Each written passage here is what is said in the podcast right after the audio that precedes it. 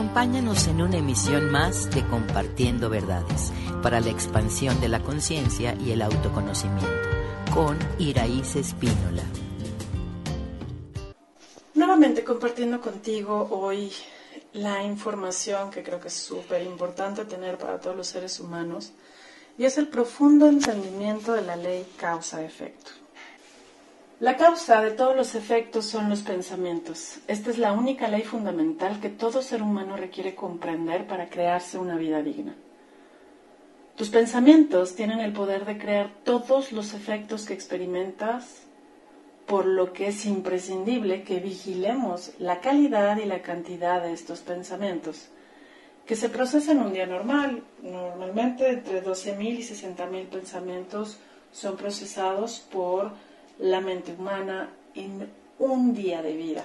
Si estos pensamientos son demasiados y tóxicos, el alma se desorienta, el cuerpo se enferma, la energía se debilita y atraemos más y más desazón, tragedias y por supuesto las expediciones positivas quedan bloqueadas. Si tú piensas bien de ti y del mundo y guarda silencios mentales la mayor parte del tiempo, evitando planear porque ya no te apegas a resultados específicos. Esta sería pues la receta que cualquier ser humano despierto podría integrar para conscientemente en su vida evolucionar espiritualmente y autorrealizarse en el mundo.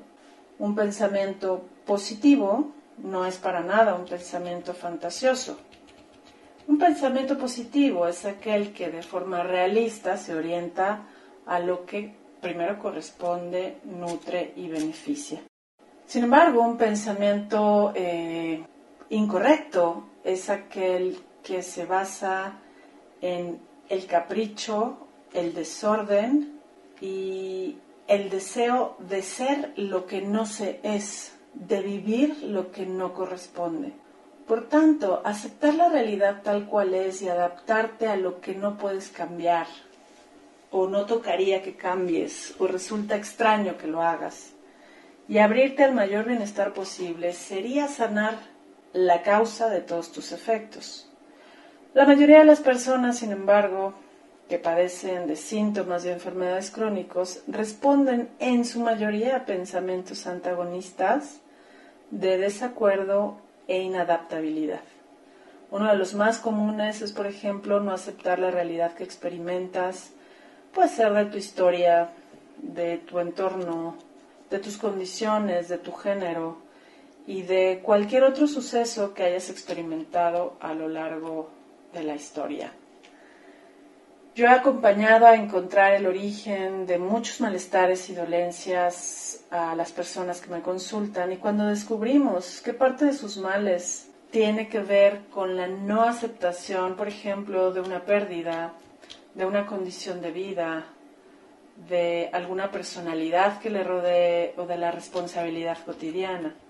Así que si tú estás listo para tener efectos maravillosos, es importante que te vuelvas más consciente de la calidad y cantidad de tus pensamientos, sobre todo de aquellos de contrariedad, de necedad, de renuencia a aprender, de querer tener la razón, de defender la forma de ser aunque no te lleve a la paz, de desagrado, de capricho, de rebeldía, de miedo, de preocupación, esa tendencia a ver lo que falta, esa tendencia a oponerte, son los enfoques mentales más dañinos que al final del día lo único que van a tener como efecto es la autotortura y proyecciones destructivas. Cuando estos pensamientos o enfoques mentales forman parte de la filosofía de vida de una persona, el resultado siempre, y no hay excepción en ello, será caótico para la existencia para sus relaciones y su creatividad. Así que cada pensamiento falso o erróneo que fabrica el ego genera, bueno, pues normalmente tres cosas, dolor, fatalidad y enfermedades. Todos ellos te hacen vivir confundido, en conflicto, incompleto, separado, frustrado y con ganas de controlar o dominar al entorno. Lo más curioso es que todo esto lo podemos aprender o negarlo, concentrarnos en el error de afuera, por ejemplo, y por supuesto evitar ver lo que no funciona dentro de nosotros, es la primera señal que te indica que tú vives en una causa errática y por tanto los efectos no serán de ninguna forma halagadores. Así que si pudiéramos todos aprender a reconocer eh, que cada problema puede resolverse desde un estado mental de paz y de plenitud, en donde tú te merezcas estas dos expresiones positivas. Cuando tú puedas decidir y en el fondo aceptar que eres, por supuesto, el creador de tus experiencias y empiezas a agradecer cada una de ellas, por más eh, desatinadas o desequilibradas que hayan sido. Y puedes partir de eso el día de hoy, para entonces convertirte poco a poco y día a día en un ser más compasivo contigo y con el entorno, convertirte en alguien libre de necesidades y rechazos hacia adentro y hacia afuera. Y finalmente en alguien que está abierto al bienestar y por supuesto merecedor de la felicidad inevitable. Con esta explicación anterior, pues es importante que cada una de las personas que nos escucha pueda observar qué tan adicto puede estar a la duda, a la confusión, al conflicto, para que comience a resolverlo, para que pueda, en lugar de ello, enfocarse en que las verdades de amor y luz le sean reveladas, para que empiece a ver la realidad. En el mundo real, nosotros nos liberamos de los dolores, la tragedia, la inseguridad y puedes estar tomando lo mejor de cada experiencia, crecer y madurar a través de cada reto, vicisitud inevitable dentro de estos retos humanos que experimentamos todos los que estamos viajando en este tiempo y espacio actualmente. Así que te comparto, pues, que cada ser humano tiene el potencial de ser tan destructivo o creativo como lo elija, de vivir lleno de tragedias y autotorturas, o, cuando se vuelve una persona más consciente, regalarse una vida digna y saludable. Lo anterior depende del el valor que cada quien le damos, aquello que merece valor. Te voy a dar algunos ejemplos para que tú puedas identificar en dónde estás atorado. Si una persona, por ejemplo, le da valor a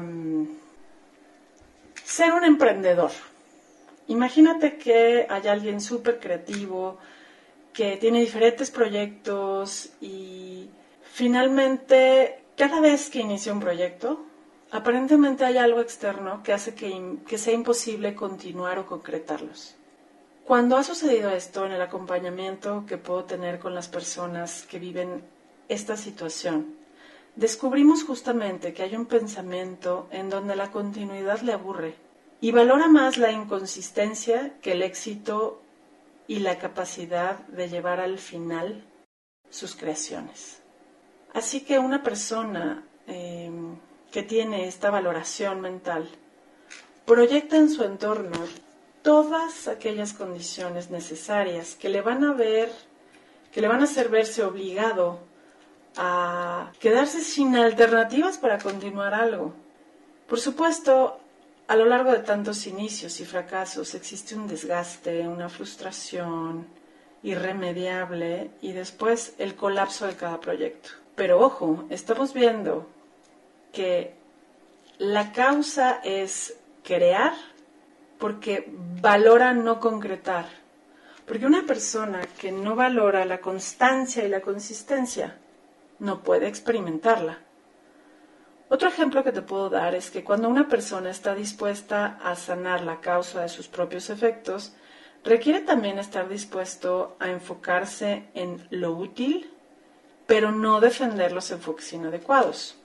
El caso que te comentaba anteriormente de valorar la inconsistencia, pues realmente no es algo que sea consciente, porque la persona reiteradamente tiene estos impulsos de crear y comenzar algo, pero tiene la desmotivación de la cotidianidad.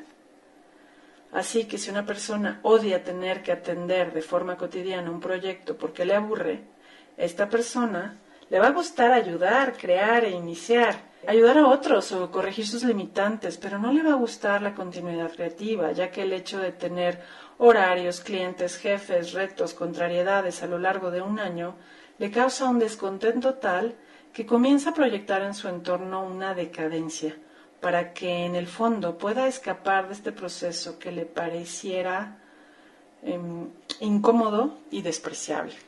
Así que cuando tú eliges lograr un sueño o materializar un proyecto creativo, requieres tener claro hasta dónde y durante cuánto tiempo esta condición mantendrá tu potencial y automotivación. Cuando estás dispuesto a vivir basado en la disciplina amorosa y ello te causa em, pues inseguridad o desconfianza, habrá siempre bloqueos en el camino, pero si tú eliges ser una persona constante y automotivada a un largo alcance, tu poder creador se magnifica. Para que alguien pueda desarrollarse plenamente es importante que corrija el error fundamental que es la ignorancia. Y cuando yo ignoro que el desprecio a la constancia es la causa de mis fracasos, entonces puedo empezar un proceso de trascendencia en donde puedo cambiar los enfoques mentales o sacar de esta parte inconsciente eh, la tendencia a aburrirme por la continuidad. Así que, ¿cuál es la mayor trascendencia de la creatividad sino el amor a ti mismo y la confianza lograda de forma autosostenida? Para abrirte al mayor bienestar posible que pueda estar para ti y para todos los involucrados. Es importante entonces recalcar que el tiempo que pueda sostener esta experiencia sea ilimitado y libre de condiciones. Como lo he dicho antes, toda causa tiene sus efectos. La creatividad no tiene fin y su punto de partida y su punto final requieren estar basados en esta automotivación y merecimiento de la continuidad y el bienestar. Esta condición solo puede ser determinada por alguien que se siente puro, inocente y eternamente libre, sin ninguna limitación de alcanzar aquellas expresiones positivas que le permitan amarse y compartir lo mejor de sí con el mundo. Una persona sana, por ejemplo, es aquella que se ama, que se cuida y está dispuesta a disfrutar el viaje de la vida. En cambio, una persona enferma es alguien que se castiga, que se descuida, que defiende lo que no le gusta aunque le haga bien, ¿no? Por ejemplo, una persona que nunca toma agua y dice, no, a mí no me gusta el agua, yo no la voy a tomar, cuando esa es una de las claves para que el cuerpo se sostenga saludable.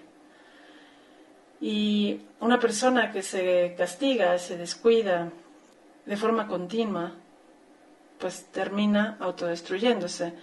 Entendamos ahora pues que los enfoques mentales son cruciales para poder eh, determinar la vibración de la mente y a partir de esta vibración pues tú atraes o repeles expresiones positivas o negativas. Así que para sanar tu mente hay que curar el egoísmo, hay que curar los miedos, la culpabilización, la vergüenza, los rencores, la contrariedad. Un curso de milagros nos dice que la causa más dolorosa de cualquier mente es la separación. El efecto de esta separación se refiere en un primer término a la separación con la fuente de amor o a la separación del alma con la luz, del alma con el cuerpo físico y del alma con el entorno y con la experiencia humana. Cada vez que nos separamos de nuestra sabiduría, de la conciencia o de la densidad y de la luz que proyectamos en el entorno, entonces nuestra mente enferma y el efecto de esa separación es dolor, deterioro y locura. Si tan solo pudiéramos ver esa verdad eterna e inevitable, somos una forma de luz condensada en un cuerpo. No podemos experimentar la verdadera separación porque no existe. La unidad es un hecho, no una interpretación, nos dice este curso de milagros. Pero cuando una mente queda atrapada en el sueño de la separación, aferrado a las ilusiones, sin poder ver la verdad, en relaciones de sacrificio, entonces teme a las tragedias. no puede asumir su bienestar, le falta confianza, le falta seguridad. Por eso mantiene ruido mental, buscando salirse con la suya, vive tenso físicamente, muscularmente. Nada de lo que haces lo puede disfrutar. Sus relaciones se vuelven caóticas, vive con apegos y miedo a la pérdida, y al final del día olvida su propósito en la vida. Si el propósito de la vida es crearnos un viaje digno y autosustentable hasta el último de nuestros días, pero lo olvidamos y sin este propósito nos sentimos vacíos, vulnerables, odiando la incertidumbre e incapaces de confiar. Haber olvidado el propósito de la vida nos deja sin esperanza, sintiéndonos incapaces en la autorrealización y dudando del entorno ante el cual vivimos a la defensiva o en franco ataque. Sin embargo, habremos de recordar que como en un sueño, todo lo que vivimos es tan solo una proyección de nuestra mente y nadie más es responsable de lo que percibimos y sentimos más que nosotros. Esta es la explicación más sencilla. Imaginar que tu vida es un sueño y todo lo que sueñas es efecto de tu propia causa. Hoy podemos constatar que bajo las mismas circunstancias cada persona puede percibir y experimentar algo muy diferente y único, pero ya está determinado por sus enfoques mentales a los cuales les da valor y lo que valora es lo que eh, defiende y lo que defiende es lo que proyecta, atrae y experimenta. Un ejemplo claro de lo anterior sería el miedo a estar solo. Es un enfoque desafortunadamente muy común que lo único que causa en aquellas personas que valoran este enfoque es justamente la experiencia irremediable de ver cómo sus seres queridos se van alejando y van cerrando eh, pues su ciclo o pues la persona se vuelve o se percibe más vulnerable cada vez, más aterrada, más inconforme con su realidad, porque el temor a quedarse solo es lo que está eligiendo vivir. Así que sanar la causa anterior sería tan sencillo como aprender a valorar la compañía mientras dura.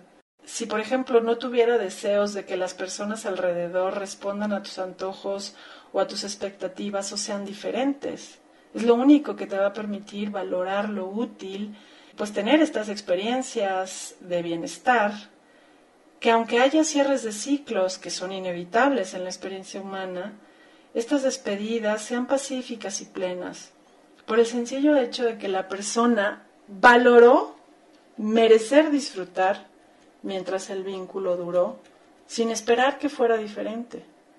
Otro ejemplo de un cambio de enfoque sería el de una persona que suele tomarse las cosas personales, sentirse atacado, herido, vulnerable, no amado, no valorado, porque lo que valora es ver lo que falta, ir en contra de cómo son las personas y tomarse todo personal.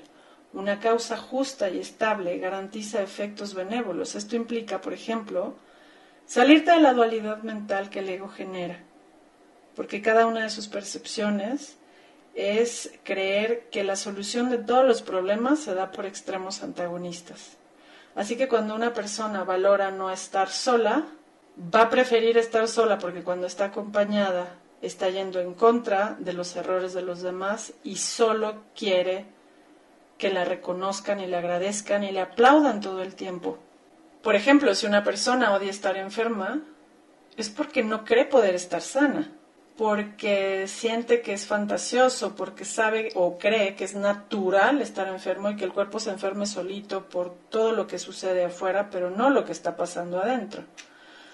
Así que esta persona que odia la enfermedad se vuelve una persona pesimista, pero acepta y valora las realidades dolorosas.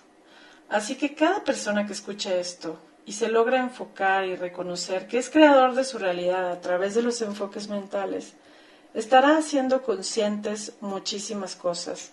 La primera es que nada de lo que vive es real porque todo lo que experimenta en este mundo es pasajero se va a dar cuenta que tener miedo de las fatalidades y las tragedias humanas implica que ha perdido el valor de la dicha y la benevolencia que merece. Cuando elijo enfocarme tan solo en lo que realmente elijo que suceda con mucha confianza y paz, entonces esa realidad se manifiesta. Sin embargo, cuando vivo con inseguridad y desconfianza y voy por la vida tratando de demostrar que soy capaz y demostrarle a los demás que sí valgo, entonces solo estoy destruyendo mis vínculos, mi capacidad creativa y regalándome una vida de miseria. Así que reconocer lo anterior permite que cada quien vaya paso a paso sanando la causa de sus propias experiencias, de modo tal que en este mundo va a dejar de ver tres cosas, injusticias, víctimas y malos dañadores enemigos. Ahora solo vas a poder saber que tus enfoques mentales a los que les has dado valor son los que van a regalarte o van a ser testigos de lo que experimentas. Si es dolor, hay que cambiarlos. Si es paz, manténlos. Por todo lo dicho anteriormente, puedes estar seguro que lo que vives día a día es una previa elección, consciente o inconsciente, benévola o destructiva. Recuerda que somos pensamientos divinos, emanados de una mente universal en una experiencia individual, y que cada quien elige sus experiencias. Hasta la próxima. Síguenos en redes sociales. Centro Quantum.